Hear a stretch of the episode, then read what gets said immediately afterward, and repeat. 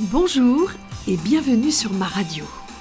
Cette nuit, j'ai refait le rêve que j'ai commencé à l'âge de 10 ans et qui continue encore aujourd'hui avec cette particularité que je me parfais de rêve en rêve.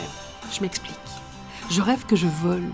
Ce qui est magique, c'est qu'au début, quand j'étais petite, je volais avec peine, peur et pas très longtemps.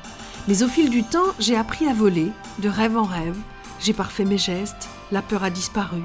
Et je ne pars plus maintenant du sol pour m'envoler, je pars de grande hauteur et je m'élance dans le vide à la découverte aérienne de paysages, montagnes, mers et forêts, et ce que je vois est magnifique. C'est tout de même mystérieux, vous ne trouvez pas les rêves? C'est comme une vraie vie, mais en parallèle, puisque nous pouvons de rêve en rêve par faire un apprentissage, mais aussi inventer le plus incroyable film de science-fiction, ou alors vivre les plus belles et excitantes aventures dans des lieux magiques. Alors oui, je sais, il y a également les cauchemars.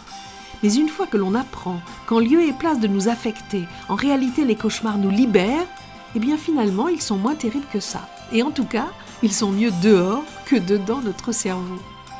Certains rêvent en noir et blanc, d'autres en couleur, d'autres encore entendent des musiques, des sons, des voix, d'autres parlent ou entendent des langues parfois inconnues, parfois reconnues, mais surtout, beaucoup d'entre nous ne se souviennent pas de leurs rêves.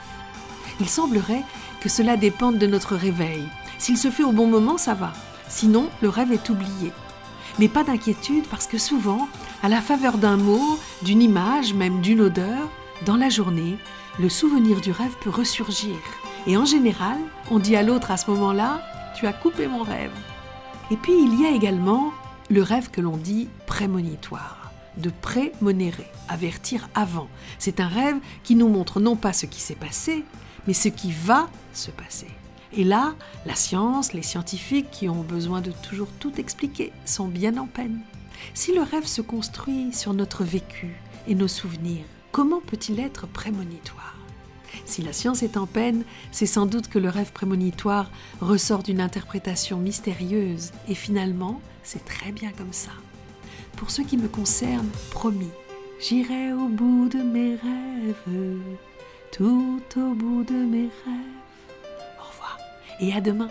Et surtout, n'oubliez pas de faire Serendipity de vos vies.